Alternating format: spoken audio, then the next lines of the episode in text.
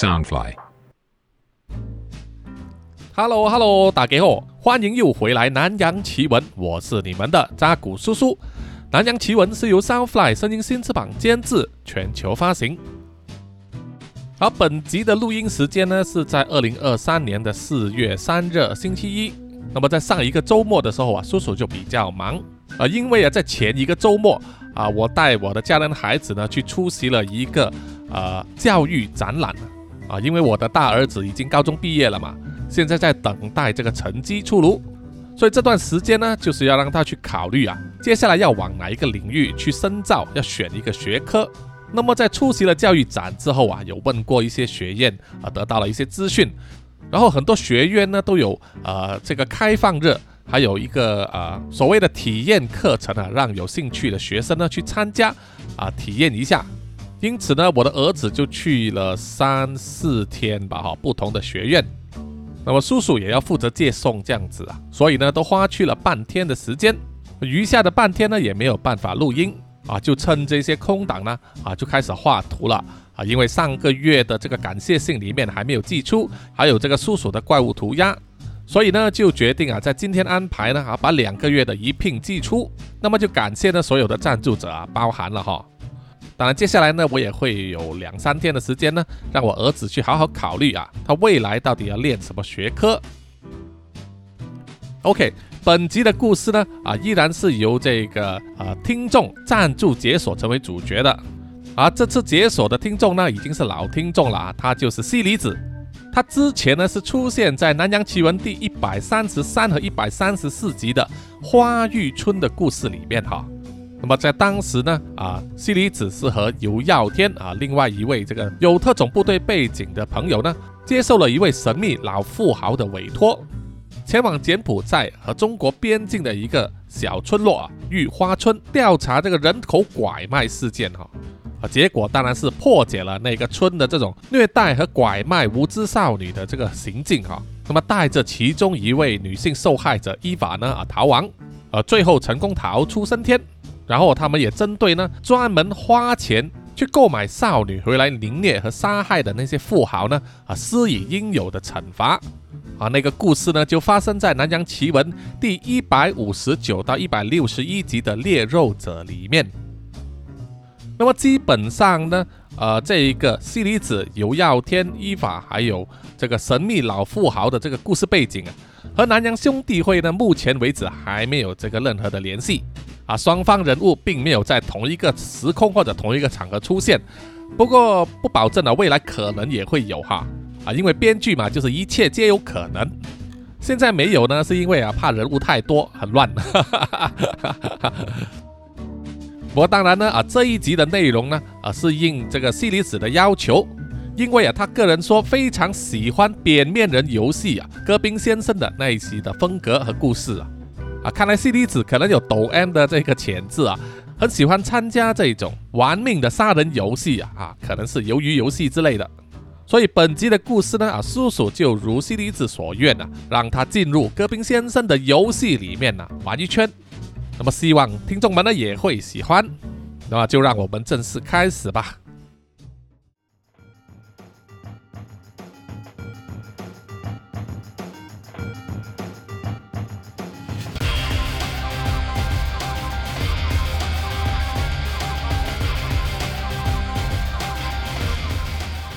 午夜时分，四辆全黑色的 SUV 快速地开到一栋办公大楼的门前。从车上啊，浩浩荡荡地走下了十几名壮硕的大汉，每一个都杀气腾腾，浩浩荡荡地进入办公大楼里面。处在队伍最前面的是一名身高一米九的印度壮汉，头上和脸颊都留着浓密的曲卷毛发，在他大鼻子的鼻梁上。有一条疤痕，刚好横跨他双眼的下方。这一道伤口当年差一点让他变成双目失明，但是今天呢，已经成为他个人的一个标记，一个代表恐怖的标记。他全身都带着金光闪闪的首饰，包括粗大的项链、手镯、金表，还有十只肥大的手指呢，都戴着黄金制的戒指，和他身上一身黑衣形成强烈的对比。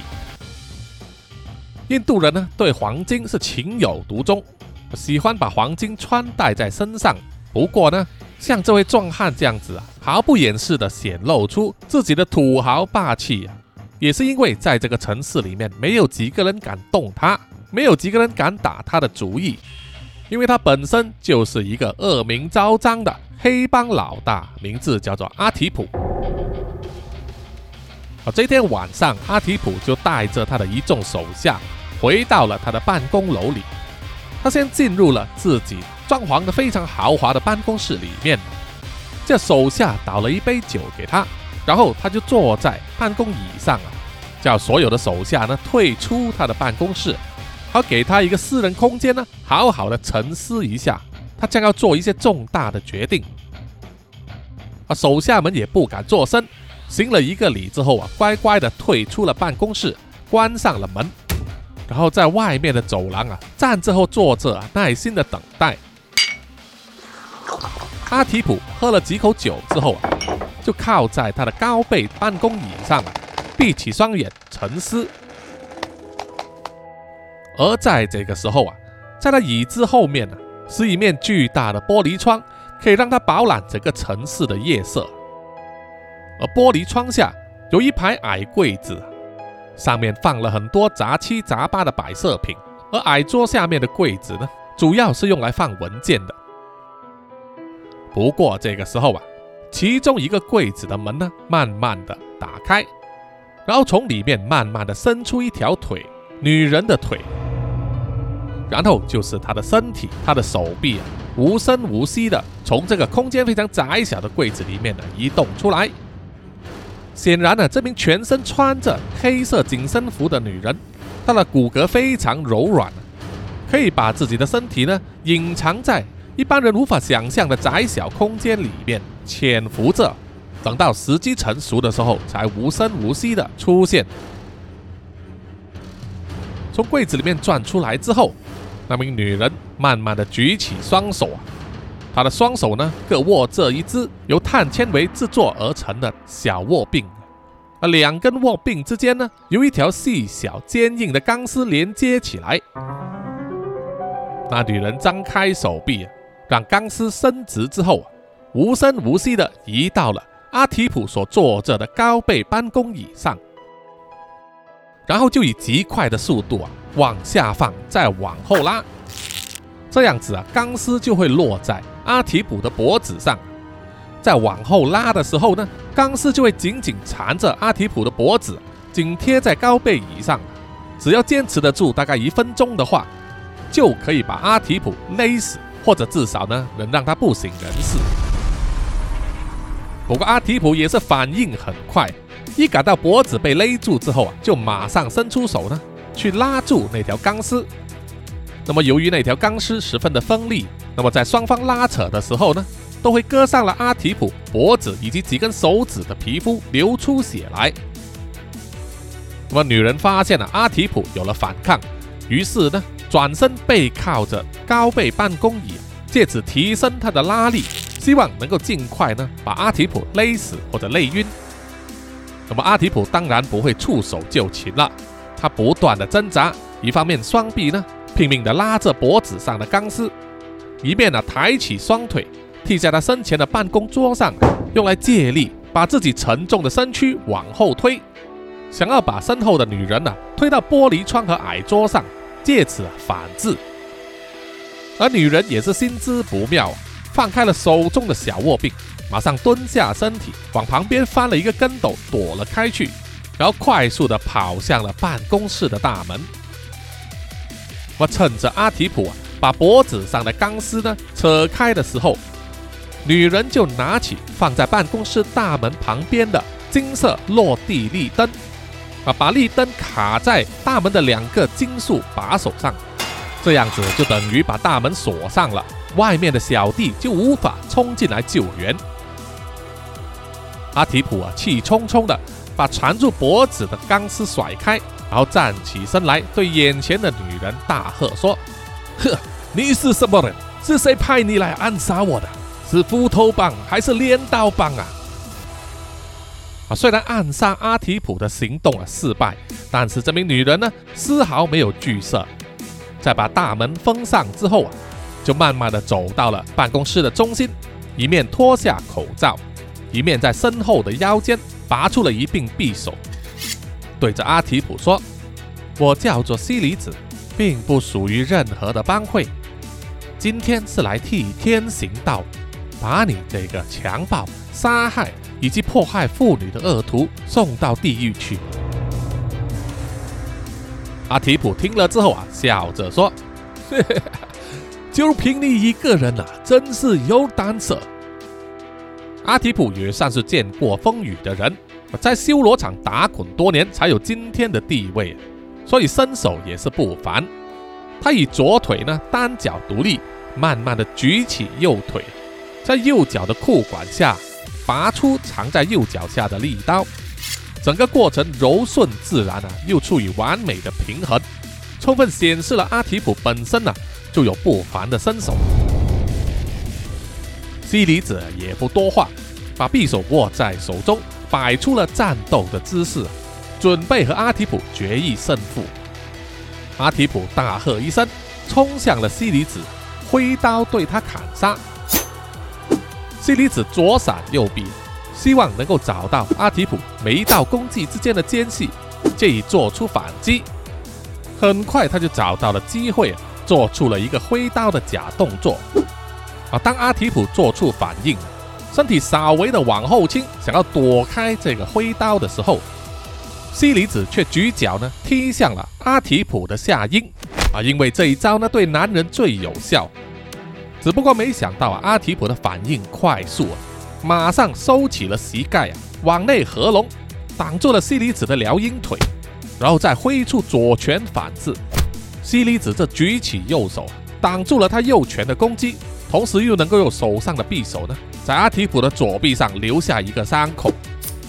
阿提普有点吃惊啊，没想到眼前这个女人呢，身手这么了得。于是他又用手中的小刀呢，向西里子挥砍。西里子举起左手挡了下来，嘡的一声呢，发出了金属碰撞的声音。那么阿提普的小刀呢，居然无法伤到西里子的左臂，啊，这是因为呢，西里子身上所穿着的黑色紧身服呢，有这个防刺的功能，保护身体呢不受这个利刃的穿透和刺伤。阿提普啊，吃惊之余呢。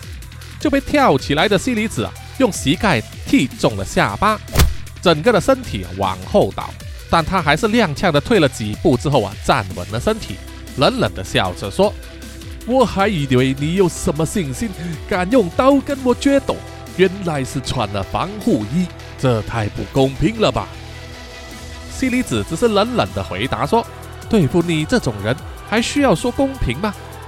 阿提普冷笑的耸耸肩。然后向着西里子啊冲上去，准备第二轮的攻势。那么，正当他们两人的刀锋将要碰在一起的时候啊，西里子和阿提普呢，两人都感到天旋地转，好像脚下一下子失去了地心吸力，然后世界变成上下颠倒一样，让人的脑袋在一瞬间呢无法处理和适应的那种变化。不过很快，他们又感觉到啊，双腿站在坚实的地板上。只不过现在周围呢都起了变化，他们并不是在阿提普的办公室里边，而是在一个陌生的空间。那个空间呢非常的空旷啊，远处都是一片黑暗，只有头顶上的几盏亮光呢往下照射。而除了西里子和阿提普之外，周围还有十几名男女啊站着，每个人都一脸懵懂、疑惑或者是不知所措。像是不知道自己为什么会来到这里一样。西里子疑惑地看着周围所有的人呢，脸上都和他一样啊疑惑。但是当他看到站在他眼前的是阿提普的时候啊，他的身体就自动做出了回应，向阿提普展开攻击，挥动右手的刀刃呢刺向他。不过这时候却发现了自己右手握的匕首呢不翼而飞。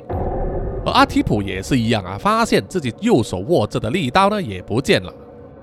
那没有刀也没有关系啊，西里子呢一脚踢中了阿提普的肚子，等得他连退几步，然后想要冲上前去追加攻击的时候啊，在空间之中突然传来一股声音，对他们说：“好了，停手。”然后砰的一声呢，西离子整个身体啊就被一股无形的力量压在地板上，动弹不得，就好像是地心引力啊对他的身体加重了十倍以上的引力。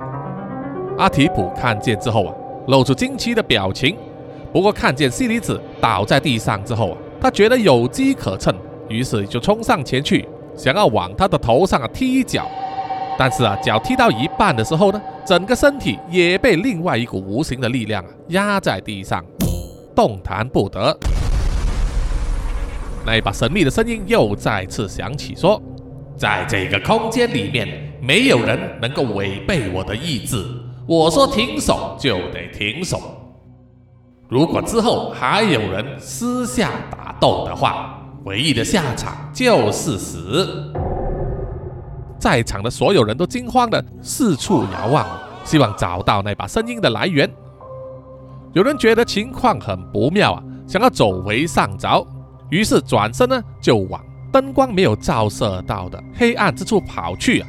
但是随着他的脚步声远去之后，那个人又从相反方向的黑暗部分呢跑回到灯光的中心，仿佛位于一个无限循环的空间里面呢。不管你怎么走，就是会回到灯光的范围之内。接着，在不远之处亮起了另外一盏灯光，在灯光之下，所有人都看见了一个穿着笔挺的西装、戴着黑色高帽的男人呢，坐在那里，对着他们所有人说话：“大家好，我叫做戈宾先生，我首先要向各位致歉。”把大家从各自忙碌着的世界里啊抽身出来，聚集在这里。但是我可以向各位保证啊，你们不虚此行。现场有人就开始鼓噪了，大声的质问啊，戈宾先生为什么把他们带来这里？这里又是哪里？甚至有一名中年人呢，看起来呀非常的粗俗而急性子的人。一面大声的追问啊，一面向着戈宾先生所坐的方向啊跑过去。不过，就是不管他怎么跑呢，他的身体依然留在原位啊，始终和戈宾先生保持着一段距离。戈宾先生笑着说：“好吧，就让我做一次简单的解释。我只说一次，希望大家注意听了。我戈宾先生并不是人类。”啊，对各位来说，我就像是你们认为接近神的存在。今天请各位来到这里呢，只有一个目的啊，就是来玩游戏。所有在场的人都会被分组、分阶段的进行三个游戏。如果游戏能够过关，就能赢得丰厚的奖金，让各位啊一夜暴富。这时候啊，所有人头上又亮起了另外一盏灯，灯光都照向了一个圆形的巨大玻璃箱子里，里面看起来啊是装满了花花绿绿的钞票，看起来总金额呢真的是不少，有些人可能穷尽一生也无法得到啊当中的百分之一。这个时候啊，那名粗俗的中年人因为跑了很久都无法接近。戈宾先生就喘着气啊，对着戈宾先生大声的喝问道：“你是什么东西呀？凭什么要我玩你的游戏？上面的那堆钞票都不知道是不是真的？你有胆就走到老子面前，让老子揍死你！”戈宾先生听了之后啊，笑着说：“啊，既然各位都会对钞票的真伪存有怀疑的话，那么我就换成黄金怎么样？”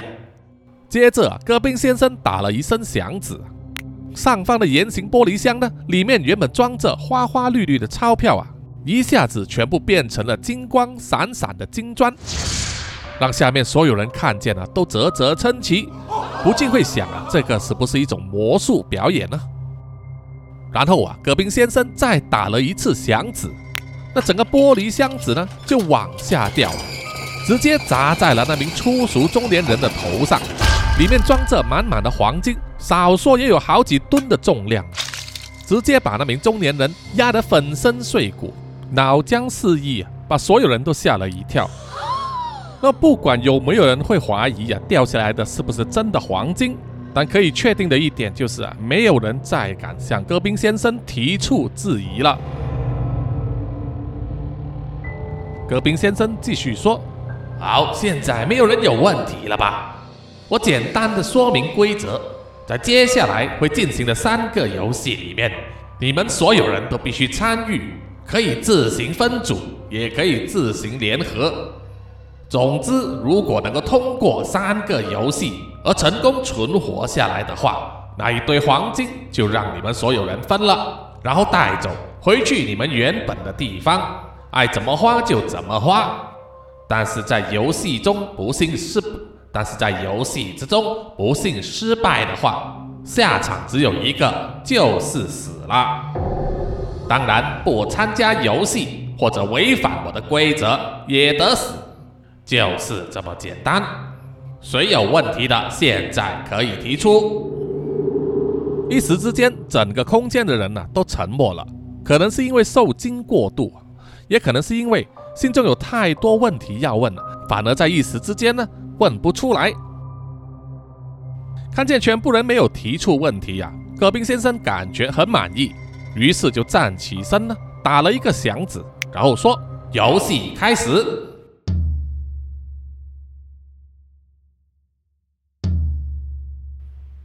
可是啊，过了一阵子之后，周围却没有任何变化，这让所有人都露出又惊又怕的神色。不知道啊，到底所谓的第一个游戏是什么？啊，戈宾先生也是觉得有一点奇怪啊，于是他又再次打了响指，但是呢，依然没有变化。这时候他才想起啊，他遗漏了一件事，于是就对所有人说：“哎呀，抱歉，是我搞错了。”刚才黄金掉下来的时候，压死了一个人，所以游戏的所有参加者人数呢就不平衡了，必须再多加一个才能正式开始啊！我真是舒服了，让我再多加一个人进来。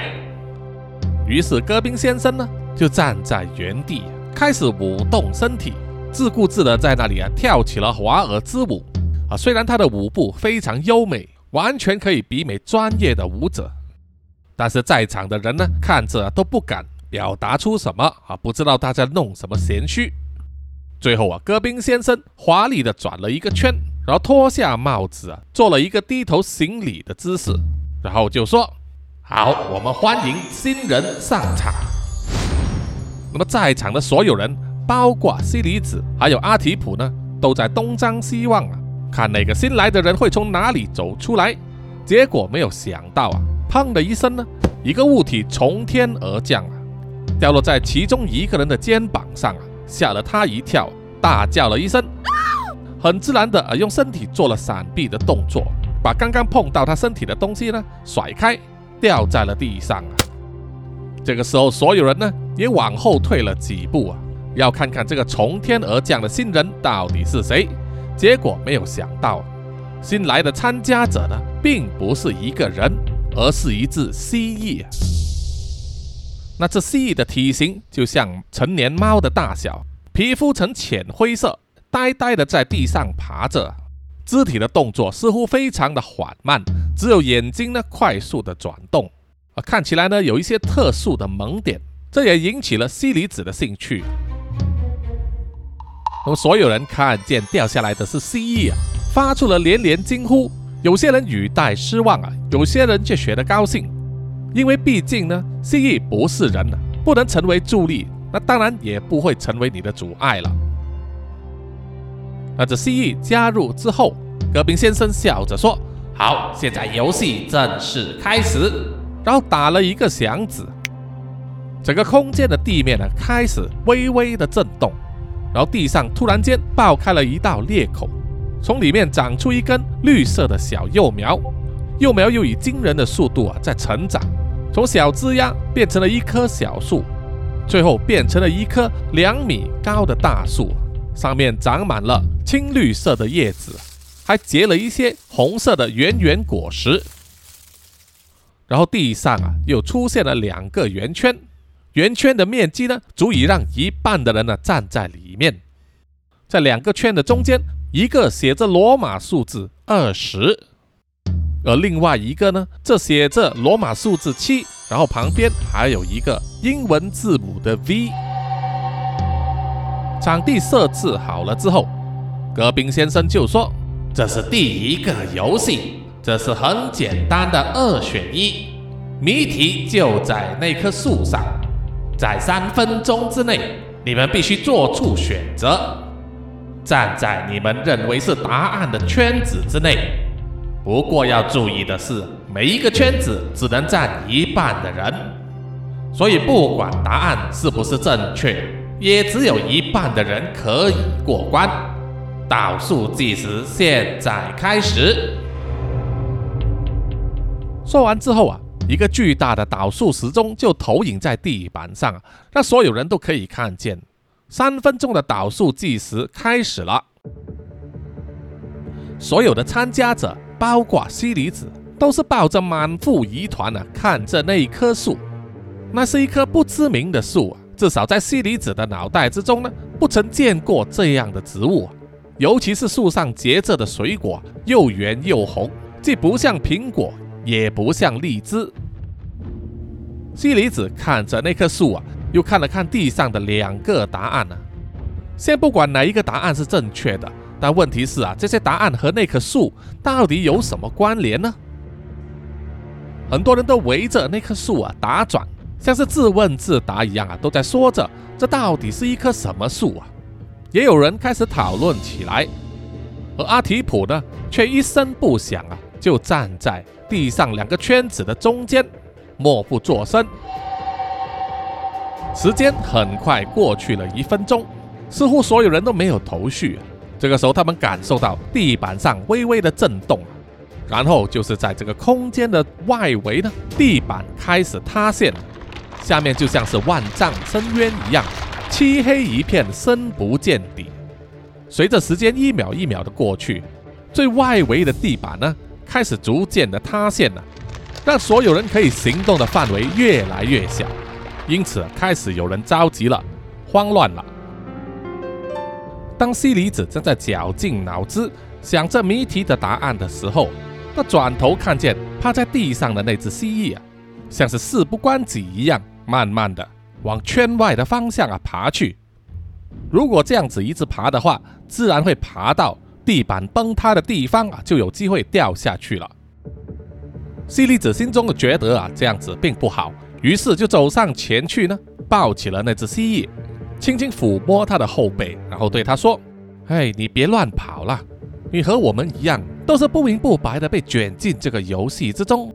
总之，希望我们都能够逃出升天吧。”当西离子抱着那只蜥蜴啊，转身走回人群的时候啊，就看见有一个大学生模样的男子，满脸微笑的靠近他，小声的对他说：“嘿，漂亮的姐姐啊！”你要不要跟我合作啊？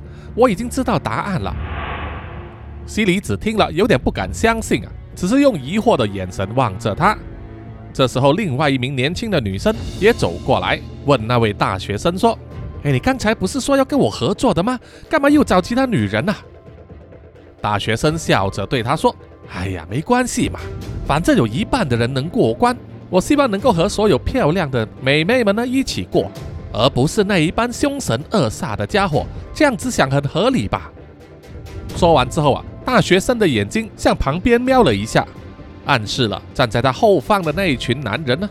除了阿提普之外，还有好几名看起来像是流氓或者是满脸横肉的男人。那名女生听了也觉得大学生说的很对，于是又去拉拢其他的女生。很快，他们这一边就有接近十个人了。聚集在一起议论纷纷，全部都希望那名大学生呢能够带他们去选择正确的答案。而有些男人看见他们呢秘密的在商量，当然会觉得怀疑了啊，不断的问他们到底在干什么，是不是知道答案了？为什么不说出来分享一下呢？这个时候时间又过去了一分钟，到了最后的六十秒倒数，地板不断的往内啊塌陷。已经非常靠近两个圈子的范围，而所有人呢都集中在两个圈子中间的空白地区，一直拿不定主意啊，到底要选哪一边。这个时候啊，西里子就看见那名大学生带着十几名女生呢，就聚集在地板上写有二十的那个圈子之内。为什么他们会选择二十作为答案呢？西里子啊，依然围绕着那棵树在旋转，想着这个问题。这个时候，突然有一个老人家大声说：“啊，我知道答案了！他们都站在二十那一边，是因为他们看见树上结了二十颗水果。”这一句话一说出来呢，好像让所有人都恍然大悟了。有的男人呢，就快步啊冲过去要挤入那个圈内。当人太多的时候呢，就会用力的推挤，把别人挤出圈外。这个时候难免就会发生争执了。在推挤之中，有一名女生呢，因为被人推撞啊，整个人跌出了圈外。正好圈外的那一块地板塌陷了，于是她整个人就掉进了深渊里面。凄厉的惨叫声不绝于耳，让所有人都感到心中一寒。但同时呢，推挤也更加的激烈了。很多女生都躲在那名大学生的身后寻求保护。可是相比起其他男人呢？那名大学生体型都偏向于瘦弱，手无搏击之力。即使他反抗啊，很快就被其他的两名男人呢揍了一拳，推了出去，然后啊掉进深渊里。但是在那一帮人之中呢，阿提普站在中间，而西里子这一直围着那棵树打转呢，还没有做出选择。随着时间一分一秒的过去，已经到了最后三十秒的时候。现在连中间的区域啊也开始塌陷了，可能在十秒之内啊，连阿提普和西里子都必须选边站了。我看到其他人争先恐后的要挤在二十的那个圈内啊，西里子却没有跟风啊，因为呢，他围绕着那棵树啊数了好几次，都感觉树上的水果不下于二十颗。因为视觉的角度问题啊，很容易计算错误。但是西里子的直觉就是二十颗水果并不是正确的答案。啊，随着地板的塌陷呢，地上的震动啊越来越强烈，甚至让人有点站不稳的感觉。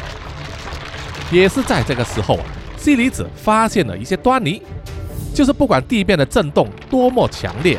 那棵树是纹丝不动的啊，包括它上边的树叶以及水果，这一点非常的不自然。而从上面的强光透过树叶啊照射下来，在地上形成了影子啊，就是因为望着地上的影子，西里子才注意到啊，并没有树叶掉下来。也在这个时候，他发现了由树叶组合成的影子呢，站在一个特殊的角度来看呢。灯光照射下来的部分，好像形成了一个文字。于是西里子呢，就双目紧盯着那个部分，移动身体，然后就发现了，在树叶投射在地板的光影之中呢，其中一段树叶和树叶之间透光的部分，形成了两个字，正好就是数字七和英文字母 V。于是西里子呢，果断的跳过去了，另外一个圈子中间站着。然后转头望向对面的时候啊，发现对面圈子里面的人呢，不断的你推我挤，互相的拉扯，已经有好几个人呢掉出了圈外，跌进了万丈深渊之中。西里子不忍看到啊，他们为了生存而互相的争夺，而且还是在错的答案上面，于是他就大叫了一声：“哎，正确的答案在这边，你们那一边是错的。”话音刚落。马上跑过来，站在西离子身边的居然是阿提普。而在对面的圈子里，有些人呢，因为被推挤，无法保留在圈内，而又没有掉到深渊之外啊，只好马上转身呢，跑过来西离子这个圈里面站着。但是随着时间呢，剩下最后的几秒钟，连两个圈子中间可以站立的地板呢也塌陷了。当时间倒数停止的时候。他们听到了一声钟响，然后就是戈宾先生的声音啊，大喊说：“时间到了，现在要来揭晓答案。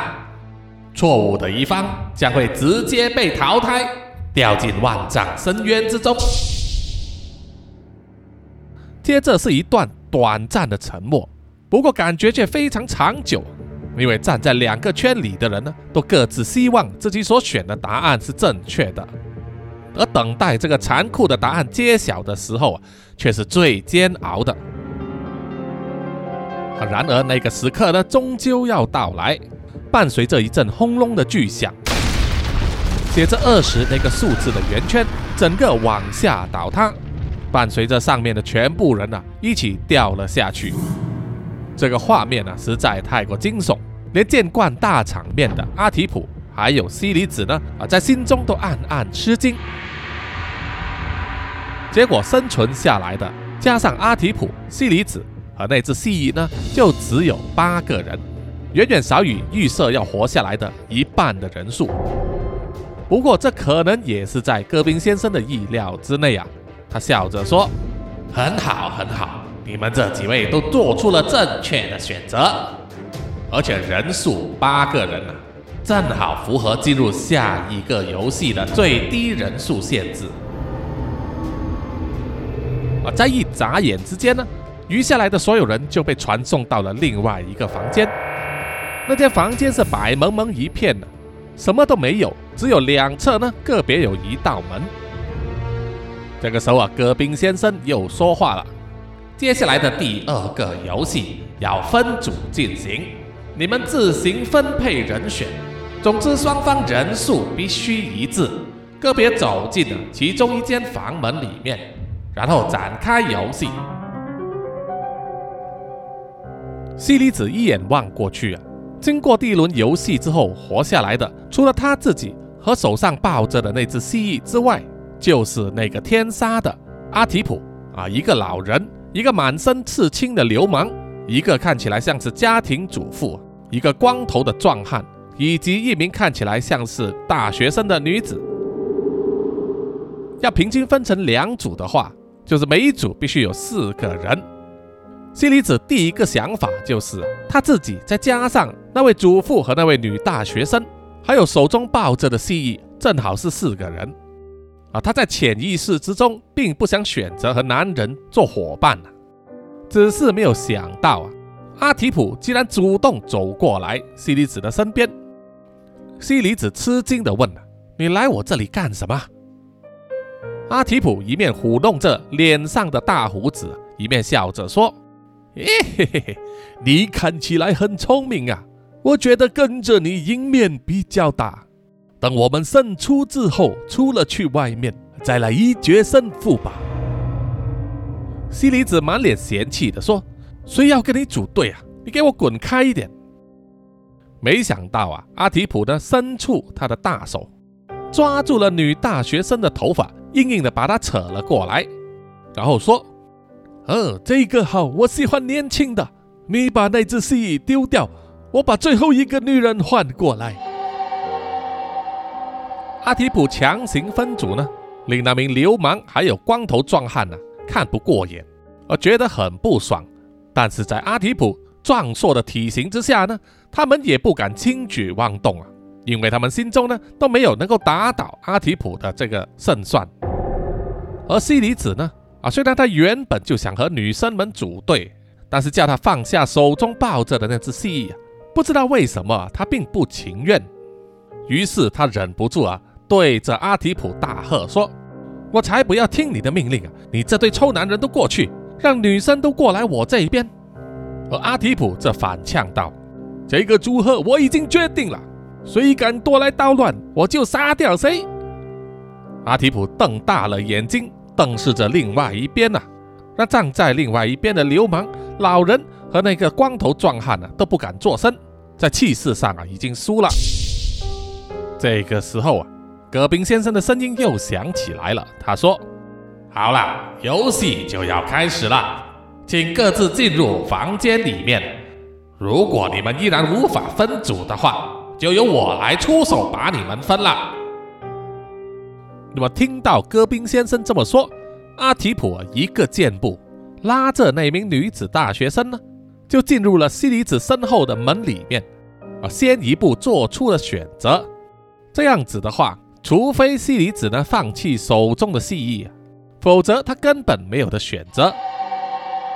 那么西离子眼看啊，那名流氓和光头壮汉也走进了对面的房门里面，就知道这个分组已经定了。他只好叹了一口气啊，转身进入身后的房门。而来到了另外一间房呢，西离子就被眼前的景象吓呆了，因为啊，这是他从来没有见过的场景。那么接下来他们要面对的会是什么游戏呢？呃，请大家关注下一集的故事发展了哈。有什么意见或者回馈的话，欢迎呢在南洋奇闻的各个社交媒体，包括 IG、YouTube、Apple Podcasts、Mixer Box 还有 Pogo FM 给叔叔留言点赞啊，谢谢大家。那么有多余的零用钱的话，也欢迎呢啊赞助叔叔一杯咖啡，让叔叔持续做好这个节目。好，接下来呢，叔叔就简单的啊回复几则啊听众留言。首先是看到在 YouTube 上啊，这一位留言的朋友叫做 Matthew Lam 六十四，他就针对比较旧的集数啊，就是第六十九集啊，阿公讲鬼之虎豹别墅的鬼故事啊，他就留言说啊，其实这个内容是不是有一点问题呢？啊，因为里面有提到啊，这个铜镜被打破了。那么他就说啊，铜镜不是铜做的吗？可以被打破的，还会是铜镜吗？啊，这一点说的没有错啊，因为铜呢是一种金属啊，照理说跌在地上应该是弯曲啊，不会破碎。哈哈哈哈啊！不过当然，这个故事的内容桥段呢，啊，不是叔叔写的，是蓝橘子写的啊，这一点可能我要向他反映一下啊，这个是他故事里面的一个 bug。那么谢谢这位 Matthew 呢啊提出来。下一位留言的是 Love Duck Family 啊，他是针对第两百四十九集皮卡车司机杀手呢啊，他就留言说我是 YouTube 头像台湾 Number One 哈哈，谢谢你啊。啊，确实呢，在 YouTube 要抢头像比较容易啊，不像在 Mixer Box 呢比较激烈。而且呢，啊，台湾当然也是 Number One 啊，叔叔也是支持的。那么接下来是在 IG 上的留言啊，针对第二百五十集 ChatGPT 的恐怖故事啊，那么，那么我们的南洋探险家 Jimmy Chin 呢就留言说，幸好 ChatGPT 啊不是中国的，不然呢他会输入啊。如何改革中国政治啊？那么 ChatGPT 呢，在还没来得及做出回答的时候啊，就会有这个安全局呢啊，应该是国安局破门啊，把他的头呢压在键盘上啊，带回去国安处审问了啊。这个结果呢，确实是啊我们意料之中。这也是为什么那个百度的文心一言呢，只敢做 PPT 来牛，只敢做 PPT 在发布会上吹牛，而不敢做这个即时测试哈。我们都知道，中国大陆正在做这个文字狱，一堆字不能说，一堆字不能写呀，只能用这个呃英文符号来代替。搞不好再多几年下来呀，中文字全部都不能写了，只能用英文字母啊，让大家猜这个内容。然后下一位留言的呢，就是啊 Adam Losty，也就是萧逸了啊，他说不知死活的八加九，确实呢。我们常常也会在新闻上看到啊，有一些，比如说啊，网络明星、网红呢，就是会为了流量啊，不择手段啊，不惜一切做一些找死的事情，这已经不是新闻了哈。所以难怪 ChatGPT 呢，总是会写出啊这一些八加九呢去找死，然后遇上恐怖事情的故事哈。好，下一位是在 Mixer Box 里面留言的，叫做王小毛，他就说啊，用过 ChatGPT 呢，啊，他的心得跟叔叔一样。如果期望它提供很有创意的内容啊，恐怕是会失望的。但是却可以帮助使用的人开启第一步，继续后续的创意或者应用啊，没有错啊，它确实有这个作用啊。但是呢，你必须懂得啊，用适当的方式去提问啊，才可以得到应有的效果。这个也算是一种研究啊。好，读出留言呢，大概就是这么多啊，请大家呢继续踊跃的留言。那么在接下来这个周末呢，叔叔就要去啊做这个清明节的拜拜啊，拜拜我啊已经去世的母亲。那么相信在台湾呢，也是有很多听众啊，趁着这个连续长假呢啊去拜拜扫墓啊，希望大家呢都顺顺利利哈。好，最后呢，请让叔叔念出所有赞助者的名单。首先是南洋探险家 Jimmy Chin、苗疆杀人蛙陈忠杰以及许志伟。然后是南洋侦查员、二四公园、图子、Ralph 布、一子该、Sandy Lee、真爱笑、三十三、Kinas、蔡小桦、朱小妮、李承德、苏国豪、洪新志、林家达、Toy J、刘舒雅以及范嫣令。然后下一批呢是南洋守护者许玉豪、彰化的 Emma、林奕晨、玉倩妈咪，还有 Forensic 叶。最后一批就是南洋信徒黄龙太子妃、苗疆杀人蛙、西里子、林以乔、吴大佩、吴大豪、筛利、本我无心、潘琪、张新芳、萧毅、林宏杰以及许志伟。谢谢啊，谢谢大家的赞助，谢谢你们的支持，我们下一集再见，拜拜。